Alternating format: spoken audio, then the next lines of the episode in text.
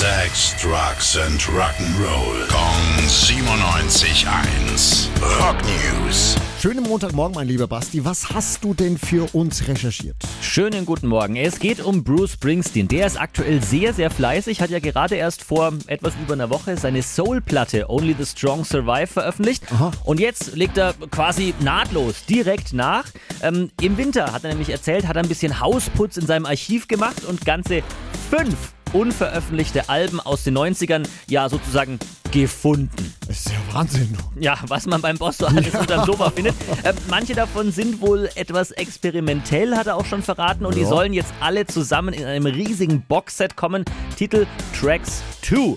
Äh, Datum ist noch unklar, aber Springsteen selbst sagt in naher Zukunft. Aber das kann einen Boss-Fan ja nicht erschüttern. Egal, was der ausgräbt, egal, was er veröffentlicht. Das ist ja alles gut irgendwie. Das stimmt, ja. ja. Okay, danke schön, Basti. Gerne.